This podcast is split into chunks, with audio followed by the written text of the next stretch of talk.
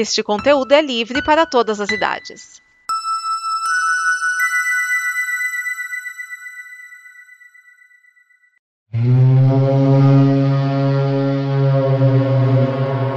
Este é o Fala Sério, o programa antenado no presente, passado e futuro da televisão. E hoje nós temos Domenica Mendes e Vinícius Schiavini para falar de Cruel Summer, a série que poderia ser uma série adolescente, mas é muito mais complexa do que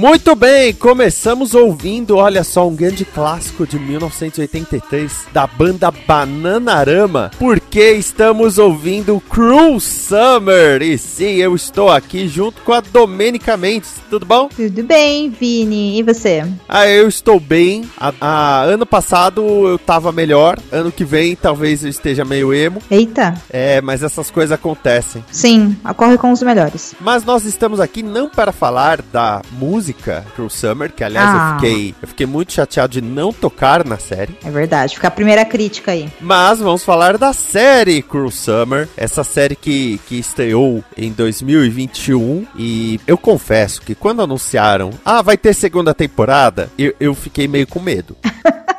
Aí, não contente, ele foi lá e me mandou a notícia no Telegram. Tipo, vem cá, sofrer comigo. E eu, ah, tá. Vamos saber disso, amigo.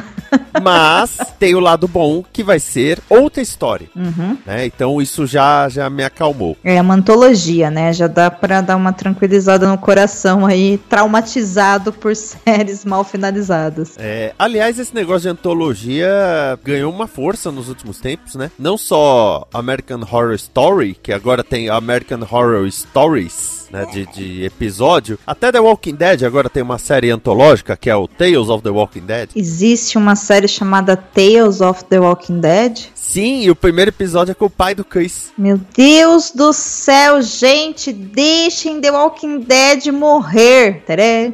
Então, mas este é o problema de The Walking Dead. Já deixaram morrer e o que aconteceu? Voltou à vida. Ai, tcharam, dois. Ai, gente, não, não, não. Tanto não. que a série The Walking Dead acaba agora, 2022, né? Olha aí. E aí, em 2023, o que, que nós teremos da franquia? Nós teremos Fear the Walking Dead, que já vai, acho que, pra oitava temporada. Misericórdia.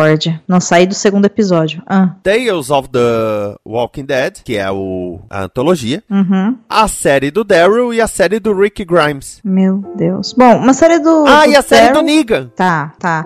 Uma série do, do Daryl, ok, se forem manter o contrato com o ator, né? Sim, sim, é, é com o mesmo. É, ele é um cara espetacular, né? Eu acho que ele interpretou muito bem o personagem. O problema é que talvez pra carreira dele ele vai se tornar um cara de um papel só, sabe? Eu nem sei, eu tava comentando hoje aqui em casa que faz muito tempo que eu não via ninguém falar nada sobre The Walking Dead. Eu ainda acabei comentando, falei, gente, será que ainda existe, sabe? Porque eu não vi ninguém falando o final de The Walking Dead. E aí eu, ué, será que ela não acabou? Porque assim, eu desisti dela há muito tempo, sabe?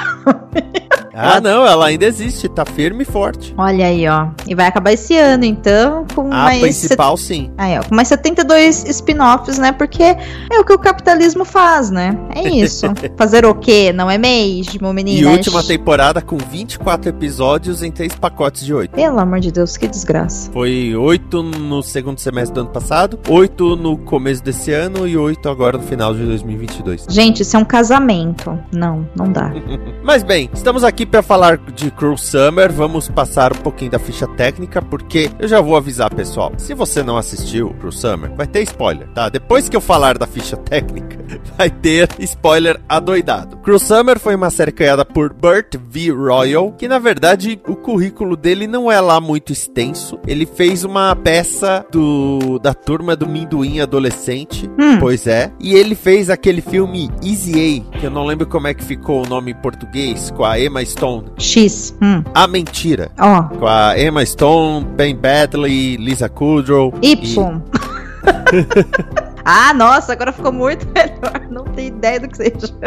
É um filme legalzinho, é um filme adolescente em que eles estão estudando a letra escarlate e Hum. ao mesmo tempo a personagem da Emma Stone está sendo julgada porque acham que ela fez coisas sexuais e estão chamando-a de piranha. Meu Deus. E então ela decide bordar uma letra escarlate na roupa dela. Ok. Então Ela tem- resolve militar, entendi. Exatamente, é divertido. Ok. No o canal foi Freeform, mas chega no Brasil através da Amazon Prime Video. Pera aí um pouquinho, deixa eu só fazer uma interrupção às suas breaking news Ah. da ficha técnica. Se quem não assistiu essa série ainda estiver ouvindo a gente, eu quero dizer que provavelmente faz sentido, porque poucas pessoas assistiram essa série, mas você deveria assistir, né? Sim. Porque ela é boa, gente. Agora você pode continuar, Vini.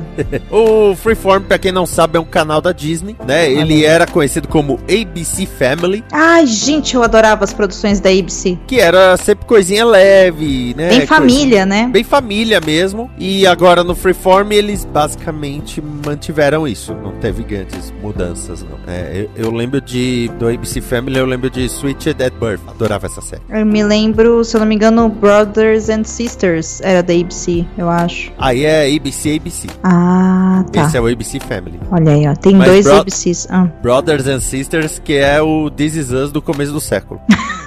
É, de certa forma, sim. Faz sentido, né? Já que eu gostava de uma, eu gostava da outra também. Mas é isso. Sempre tem uma, né? Brothers and Sisters, Parenthood, This Is Us. Sempre, sempre tem uma série nesse, nesse ritmo. Sim, sim. Porque todo mundo tem uma família dramática, né? Então, É. a série tem que te causar, assim, um, um sentimento de conforto, né? No meio de tudo que a gente vive, né? São temas muito gerais. E então, vira cabide de emprego, porque Sim. sempre tem um que vai casar, um que tem filho, aí você tem que contratar mais gente depois. Sim, perfeito. 10 de 10. Cruel Summer tem no elenco principal Olivia Holt, que na verdade é, não saiu do Freeform, porque antes ela tinha feito a série de Manto e Adaga, baseado no- nos quadrinhos da Marvel. Olha aí. Tem a Kiara Aurélia. Sim, esse é o nome dela. Na verdade, o nome dela inteiro é Kiara Aurélia de Breconnier Dolphin. Mais difícil impossível. E eu acho que o papel mais permanente dela, fora, é claro, Cruel Summer, é Rua do Medo 1978. Boa. Porque tem a trilogia. Uhum. Eu assisti os três num dia só, aliás. E ela tá no 1978. Ela é uma das meninas no acampamento, que é bem chatinha, aliás. Aí eu tenho que falar da Harley Quinn Smith, que na verdade não é muito conhecida. Agora, eu vou explicar. A Harley Quinn Smith tem 23 anos. Nossa, gente. Ok. E ela não é muito conhecida agora. Por quê? Porque quando ela nasceu, o pai dela, que é o Kevin Smith, publicou foto dela de bebê onde ele pôde. Ah! ok. Inclusive, na época ele estava escrevendo o gibi do Demolidor e no gibi o Demolidor tinha que cuidar de um bebê. Que era ela. E aí na revista Wizard ele dizia que se fosse feito um filme, o bebê tinha que ser a filha dele. Ok. E quem ainda não sacou, o nome dela é Harley Quinn, porque o Kevin Smith é muito fã da Arlequina.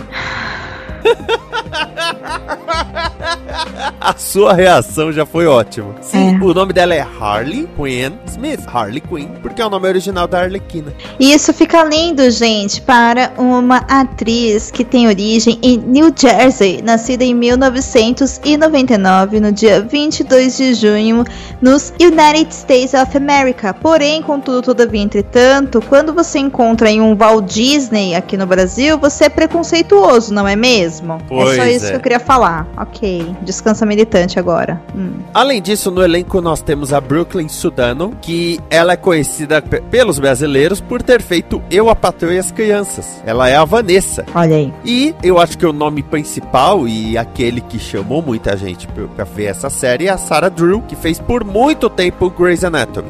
X. Você não, não assistiu Não. Grey's Anatomy. Não, não, não. Grey's Anatomy, quer ver, agora vai todo mundo me cancelar na internet, mas assim, eu assisti o piloto, olhei e falei, ah, não, não, não, não, não, não, e nunca mais voltei. Eu consigo ganhar de você. É. Eu assisti o final da sexta temporada, que um atirador entra no hospital e sai matando, e eu dei razão pro atirador. Nossa, que coisa horrorosa. Porque ele declara que a esposa dele foi morta porque os médicos não prestaram atenção nela. E o pouco que eu sei da série, eu falei, é, esse cara tem um ponto. Porque.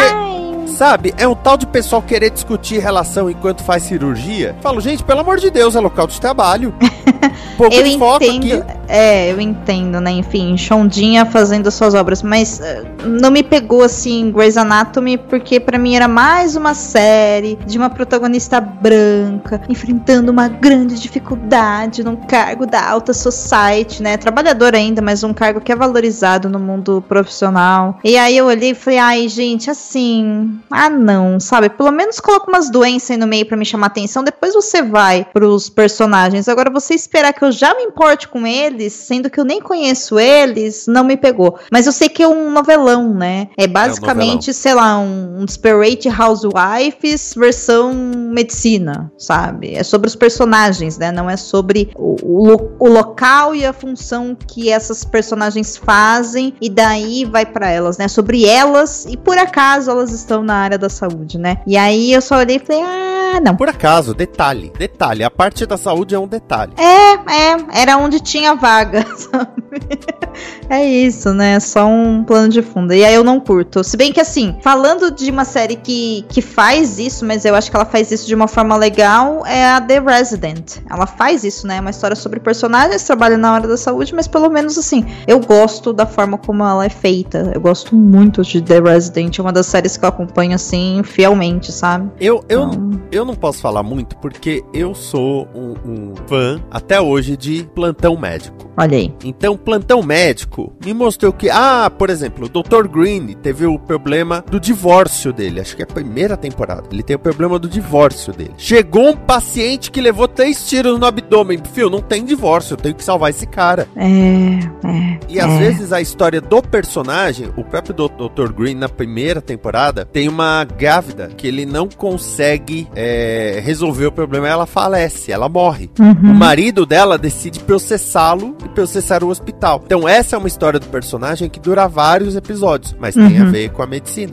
Sim, é igual a The Resident, que ela é uma série que fala muito sobre personagens, mas na verdade a ideia dela é fazer uma crítica ao sistema de corrupção que acontece no sistema de saúde dos Estados Unidos. Então, sim, né, tem ali o grande núcleo central e as relações desses personagens, óbvio, mas o foco é esse. Então, as coisas sempre vão cair para esse lado, embora também tenham, né, os episódios ali marcados pelas doenças e como que eles resolvem os casos. Nós temos o, o maravilhoso, esqueci o nome do ator, meu Deus do céu, como é que chama? O, o terceiro namorado da Rory, o rapaz que fez o Logan, é Matthew. Zersky, não é? Alguma É coisa assim. isso, isso. Acho que é Matthew, né, o primeiro nome dele. É Matt Zersky? Acho que é isso. Acho que é isso. É, enfim, não me me lembro. Mas ele é o protagonista, né? Ele é o residente. E tudo ocorre ali em volta dele, dessa relação dele, de ser um gênio. Ele é basicamente um House 2.0.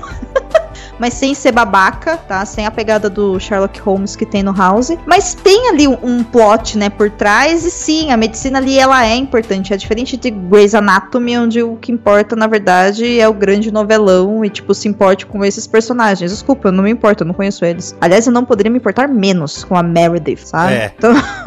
Enfim, mas a gente tá falando de Cruel Summer. Então, a gente chegou em Grey's Anatomy porque a Sarah Drew fez Grey's Anatomy por muito tempo e eu gosto de procurar algum trailer antes de ver a série, né? Eu, eu conheci a série por vossa indicação, Sim. mas eu falei, eu vou ver um trailer antes pra, pra saber como eles vendem a série. Tá. E o tá aí. trailer que eu vi era da Freeform e ele falava, ah, um caso, não sei o que, né? a gente vai entrar na- nos pormenores, Aham. mas aí eles falam assim, Cruel Summer com Sarah Drew. Uau! Caramba! E aí ok. você vê o episódio e sabe que ela não aparece em metade dos episódios. Olha aí.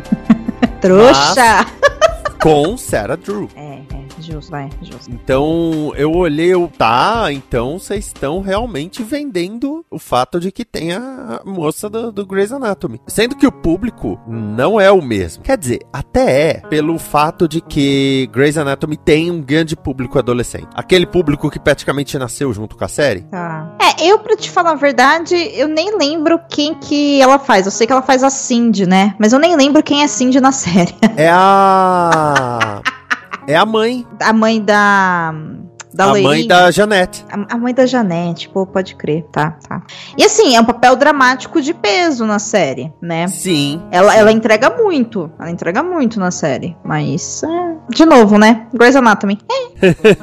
Sabe, tipo, caguei. É o famoso tô nem aí, tô nem aí. É, não me pegou e assim, gente, tá tudo bem, né? Quem é fã é fã, a Shonda continua maravilhosa, eu continuo aqui e é só isso. Pra quem é fã, nada do que a gente disser vai mudar qualquer coisa sobre as opiniões. Ah, e nem deve, né? Porque, enfim, são opiniões. O máximo que a pessoa pode fazer é aprender a olhar para um outro lado e falar, nossa, tem isso. Mas também, né? De novo, o audiovisual tá aí pra entreter a gente. Você tem total liberdade de gostar ou não gostar de alguma coisa. Eu acho que é sobre isso, né? Ela não me cativou, mas sim. Eu não tenho nada contra ela existir, ela fazer sucesso, as pessoas assistirem. Eu acho que o lance tá justamente em cada um faz o que quer, sabe? E considerando o tanto de plataformas que temos hoje em dia pra consumir conteúdo, Sim. né, não é então. como se, oh meu Deus, se eu não assistir essa série, nada haverá para que eu assista. né? É, tem isso também, tem muitos lançamentos, ainda mais agora que a gente tá saindo da, do grande ciclo da pandemia, tá tendo um lançamento atrás do outro, né? Então. Até eu- demais. Até demais, tá difícil de acompanhar, né? Até demais. E eu não tenho essa essa seca, sabe? Essa coisa de, nossa, hoje estão falando sobre. A gente tava comentando, né, de House of the Dragons, assim. Eu não vou assistir, não me interessa. Ah, mas é a série do momento. Ok, tudo bem, gente. Divirta-se, sabe? Mas eu não vou assistir. Domênica, por que não? Porque eu sei que não tô afim e eu não, vou gostar, sabe? Estou ainda traumatizada com o final do Game of Thrones e eu não invisto o meu tempo, que é a única coisa que eu tenho na minha vida que não vai ter retorno, em coisas que eu já olho e falo, não vou gostar, só pra falar mal, sabe? Gente, pelo amor de Deus, a vida já é difícil demais. Vou assistir uma coisa que eu gosto, sabe? Que me dá uma. Não é que tem que ser pra cima divertido e gostoso, mas eu tenho que me sentir usando meu tempo com qualidade, sabe? É isso, assim. Não estou desperdiçando tempo. É, esse é o, esse é o principal ponto, né? É, porque o tempo é a única coisa mesmo que a gente tem que não volta. É verdade. Então, Bom, a série ela se passa no Texas, numa cidadezinha do Texas. um lugar bem tranquilo para se viver. É. E ela se passa em três anos diferentes. Eu adorei isso. Sim, isso já tava no trailer? Não. Ah, aí ó. Porque eu não assisti o trailer pra assistir a série, tá? O trailer que eu, não, que eu assisti não falava de mudança do tempo, só falava Tá. que alguma coisa horrível tinha acontecido. Tá, tá. Alguma coisa horrível aconteceu nesse lugar, né? É. Tá, tá. Perfeito. Eu achei essa série na Amazon Prime e ela me chamou a atenção pelo nome, que eu achei que ela ia ser alguma coisa meio slash, assim. Falei, ai, que gostoso, uma coisa de terror, vou assistir. E eu dei o play, não tinha nada a ver com terror.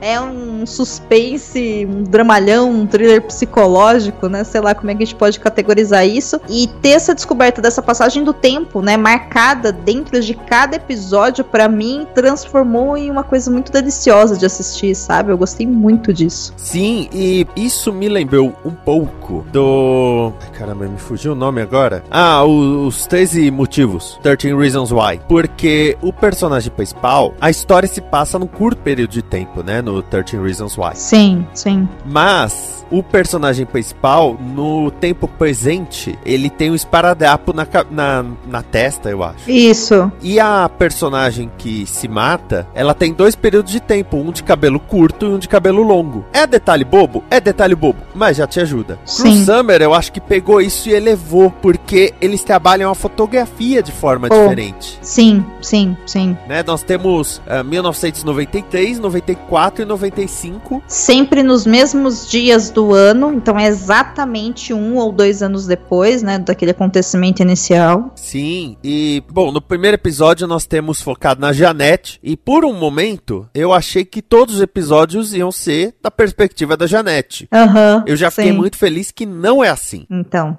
e aí eu acho que uma coisa também que torna essa série tão prazerosa de você assistir é que ela é um grande quebra-cabeça, né? Pra você Sim. montar. A gente ainda não falou o que que ela é, mas uma coisa que me chamou atenção assim, nos dois primeiros episódios, que eu tava ainda entendendo sobre o que que ela era, né? Mais ou menos esse exercício que a gente tá fazendo aqui pra quem tá ouvindo. Pô, ela é dividida em três anos, sempre no mesmo dia. A fotografia muda em que sentido? O primeiro ano, pra Janete, tá tudo uma cor meio médio, assim. No segundo ano, tá super quente as cores. E no terceiro ano, é uma paleta fria. Então você percebe pelas cores dos ambientes, complementado com a forma como a personagem se veste, o corte de cabelo e tudo mais, que o sentimento mudou, né? Que algo na vida, algo externo a essas pessoas, esse ambiente exterior a elas, está ok, muito bom e muito na merda. Aí você fala, meu, o que que tava ok? Isso melhorou muito e piorou demais, sabe? E eu acho que isso torna a experiência muito maravilhosa, né, de você assistir. E quando você vê que os outros episódios são focados em outros personagens, né, como o não seria bem o narrador, mas como é, é, vou chamar aqui de narrador por falta de uma expressão melhor, mas Uma perspectiva. isso, né? É a perspectiva, o foco narrativo, é isso a palavra. O foco narrativo tá em outro personagem, mas é também, né? Vai ter os outros personagens, vai montando, né? Esse maravilhoso quebra-cabeça, assim. Parece que vai iluminando e você vai vendo peças ao redor, e aí você vai ficando, meu Deus do céu, para onde isso vai, né? E ela te pega porque você quer saber o que vai acontecer no próximo episódio, né? Se realmente, né? Aconteceu o que tá sendo acusado de ter sido acontecido ou não, né? Então é, é bem. É, na bem massa. verdade, tem duas coisas que eu tenho que elogiar nesse sentido. A primeira é que não só é um quebra-cabeça de eventos, que se você for falar de quebra-cabeça de eventos, eu posso trazer a série da Turma da Mônica. Tá, não assisti ainda, então é, prefiro não opinar. Porque fala de um curto período de tempo, mas tem os eventos sob a perspectiva de cada um. ok. tá? Então, isso já muda bastante coisa. Mas ainda por cima, mostra que ninguém precisa dizer, mas a série te mostra que nem sempre os personagens estão falando a verdade. Porque a gente tá acostumado, hoje em dia bem menos, mas a gente está acostumado a personagens principais que são, por essência, bons. Eu falo que a gente não tá mais tão acostumados, porque a gente já teve protagonistas que desde o começo dizem pra você: eu não sou uma boa pessoa. Uhum. A gente já teve o Francis Underwood, a gente já teve o Don Draper, né? Isso já ajuda. Mas nesse caso, você tem a, a Jeanette, que é apresentada pra você como a, a, a mocinha boazinha, né? No primeiro episódio, em 93 e 94, ela é a boazinha. Isso. Em 95, ela é odiada. Aí você fala, será que ela é a vilã? Aí fala muito da Kate. Na. É, isso, isso mesmo. Aí é. a gente fala, ah, então a Kate é boazinha. Não, porque a Kate também mente e esconde coisas. Sim. É, os personagens, eles são muito reais, né? Assim, eles são. Sim. Eles poderiam ser. Cara, assim, poderia ser do mundo onde as câmeras não estão ligadas, né? Eles são bem complexos, mas eles não são complexos no sentido de, ai, vamos criar grandes enigmas. Não, não é isso. O problema é que você não sabe quem tá mentindo. E na verdade, se ninguém você não sabe quem tá mentindo, provavelmente porque todo mundo tá mentindo, né? O lance é você descobrir aonde que cada um tá mentindo, né? E, e a série te pega nisso, né? Ou será que não estão mentindo? Todas as pessoas estão falando a verdade. Hum? Ah, não, não. Isso isso você tá, você tá certa. Todos mentem um pouquinho. É, porque aí. assim, existem os fatos e existem as mentiras, né? E existem as verdades. Só que, como também a série brinca com esse recurso narrativo de ir para focos narrativos diferentes, né? Perspectivas diferentes, como a gente colocou aqui, pô, a gente tá tendo essa gravação. Se eu for falar como ela foi, eu vou contar a minha verdade. Se você falar, você vai contar a sua verdade. Sim. A verdade, na verdade. A verdade, na verdade, é ótimo, né? Mas é isso. a verdade, na verdade, é que é algo que contempla tudo isso. Só que o que eu não colocar no meu discurso, ou o que você não colocar, também fala muito sobre o que foi, né? Então é, é essa brincadeira que essa série acaba colocando, sem falar que de fato existem, né? Alguns desses personagens. E aqui eu já vou dar um spoiler que não vai fazer sentido nenhum, caso alguém esteja ouvindo e não tenha assistido, que é House já nos ensinou, né? Everybody lies. Então, todos estão mentindo, embora também todos estejam falando a verdade. Todo mundo ali tem um desejo de ocupar um lugar do qual não pertence em determinado momento. Então tá todo mundo querendo sair daquilo, né? Seja é, no passado, no presente, eu vou chamar aqui de futuro, porque é o 93, 94, né? Ou 95. Então é, é bem real. E como também as ações que todo mundo vai tendo em um grupo acaba levando o grupo inteiro, né, para um outro lugar, né? Eu acho que isso é o grande trunfo, sabe, do Cruel Summer, se a gente for parar pra, analisar o que acontece com os personagens e como eles se comportam. É, vamos então entrar já na. Vamos entrar no, no ponto da Tama em si. Vamos falar co- sobre o que, que ela é, É, né? Em a gente 90 tá falando de enigma aqui. é. Em 93, a Janete, como dito, é uma menina normal. Aliás, o primeiro episódio é no aniversário dela, né? Ela é uma menina normal, vivendo sua vida normal, com seus pais. Ela tá com o cabelo é, mais pro crespo, né? Ela usa aparelho, usa óculos. Em 94, ela é super popular, né? Ela tem um namoradinho da moda, ela não usa mais aparelho, não usa óculos, tá super se achando bonitona. Tem umas amigas populares, ela é a rainha, né? Da coisa. E em Isso. 95, todo mundo odeia a Janete. É, mas vamos colocar aqui também que, eh, de uma outra forma, que é. Em 93 ela é uma nerd de 15 anos. Sim. Em 94 ela foi aceita e as quartas ela usa rosa, né? e em 95, meu irmão, assim. ela cê- ou- ouve grunge. É, assim. É, meu, não sei nem se é grunge, assim, sei lá, My Chemical Romance morando na cidade do Stranger Things, assim, sabe? Alguma coisa muito errada aconteceu nesse tempo, sabe? É mais ou menos por aí o negócio. É por aí. E aí que a gente entende que a. A gente falou da Janete, tem a Kate. Que é a Que era- contraponto dela, né? Que é o A contraponto dela e sempre Isso. foi a perfeitinha. Em 93, mostra a Janete olhando pra Kate como admiração, de certa forma. É, ela é a menina popular que toda menina quer ser, né? Essa que é vendida ali, né? Ela é a patricinha, porém a gente descobre em 93 que ela é gentil. Ela só é pate, mas ela é gentil, né? Ela não é babaca. Mas a Kate desapareceu e depois se descobriu que a Kate estava sendo mantida na ca- como refém na casa do vice-diretor da escola delas, o. Martin Harris. É isso. Que aí Assim, é esse clima legal. É, e eu lembro que o segundo episódio, é, acho que é o segundo episódio que tem um momento que a, a, a Kate tem um, um flashback do cativeiro e ela tá com um vestido vermelho super bonito. Aí eu, pera, ninguém é sequestrado com um vestido tão bonito. Será? Algo errado não está certo aqui. Será que ninguém é sequestrado com um vestido tão bonito? Não, mas ela, o vestido estaria sujo, amarrotado. Ah, tá, entendi, entendi. Ela estava muito bem, em boas condições, né? Não tinha Exatamente. característica de resistência ali se fosse um sequestro, né? Exatamente. É, é. Isso é uma coisa que chama atenção mesmo. É uma boa observação que é legal você ter visto, mas que pra mim eu olhei e falei, ah, ok, sabe? Tipo, não fez muita diferença, porque eu acho que aí tem o lance do gênero, né? Que pega muito mais, que é, gente, como assim o vice-diretor da escola manteve em cativeiro uma adolescente, sabe? O que aconteceu, né? Se eu não me engano, já no primeiro episódio a gente já sabe, né, que ele tava mantendo ela em cativeiro e acaba o primeiro episódio com ela sendo liberta, né, desse cativeiro. É, ah, na verdade, o a Janete tá assistindo reprise da- do noticiário. Isso, mas a gente, enquanto espectador, E- e a, a gente já tem a informação que ela saiu, né? A Tanto Kate que a, saiu. a Kate tá dando a entrevista em que ela diz que a Janete a viu no Isso, cativeiro. Isso.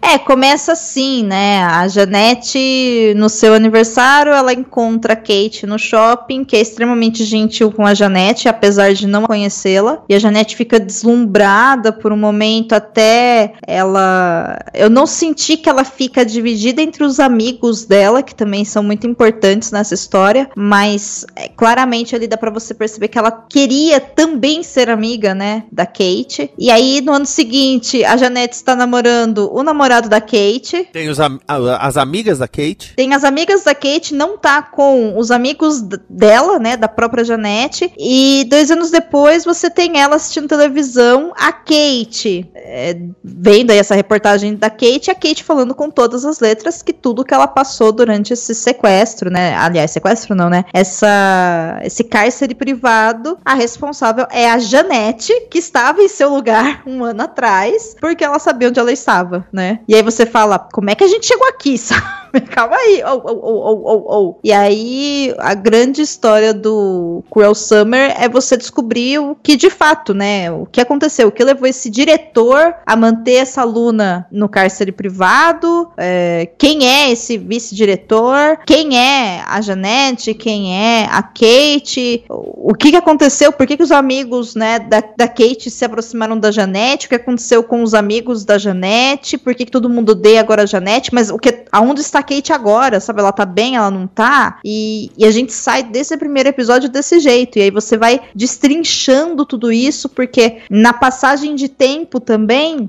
eu não me lembro agora, tá? Faz muito tempo que eu assisti, mas se passam meses, né, de distância dentro dos próprios anos, né, até acabar todo esse essa essa história, a gente saber se de fato, né, afinal, a pergunta é, a Janete sabia que a Kate estava presa lá ou não? É, é essa a, a história, né, a pergunta, né? A Janete é responsável pelo que aconteceu com a Kate ou a Janete não é responsável? A Kate está certa, né, de acusar a Janete ou a Kate só ficou pistola porque ela passou por um trauma muito grande e quando ela voltou ela descobriu que a Janete tinha ficado no lugar dela e os amigos dela não ligavam mais pra ela. Você né? falou é, anteriormente de as quartas usamos rosa, né? Uhum. E dá pra resumir dizendo que se a Janete fosse a Cade, ela teria pego a Gretchen e a Karen como amigas, perdido um pouco a amizade do Damian e da Janice, Uhum. e a Regina George foi sequestrada. É isso. E aí a Regina George volta. E aí você imagina o que a Regina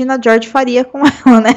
É, é isso, né? Basicamente é isso. Ao mesmo tempo que, de novo, né? Isso é anos 90, é uma cidade pequena. E aí tem todas as consequências, né? A gente ficou ali um tempo, alguns minutos atrás, comentando sobre a mãe da, da Janete. Então, sim, né? Tudo isso também repercutiu em outros personagens que são os familiares dessas duas personagens, né, protagonistas. O que aconteceu com essas famílias, né, depois de todo tudo isso, né? E, e é interessante porque também a gente já vê ali no, acho que logo no primeiro episódio já dá pra ver a Janete acordando no aniversário dela, dois anos depois, e quem acorda ela é o pai dela, né? Não é mais a mãe dela, é o pai dela, né? Então já mostra que ali tem uma ruptura familiar também, né? No meio disso tudo. Então é, é- gente, é, série é boa.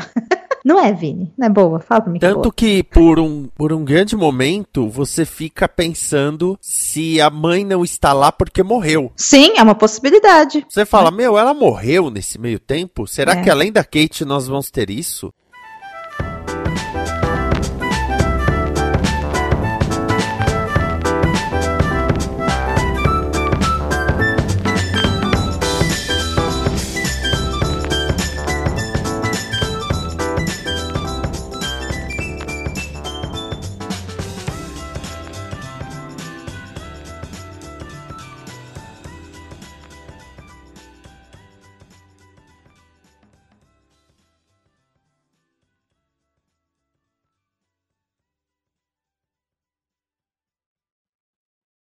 Esta é uma produção da Combo.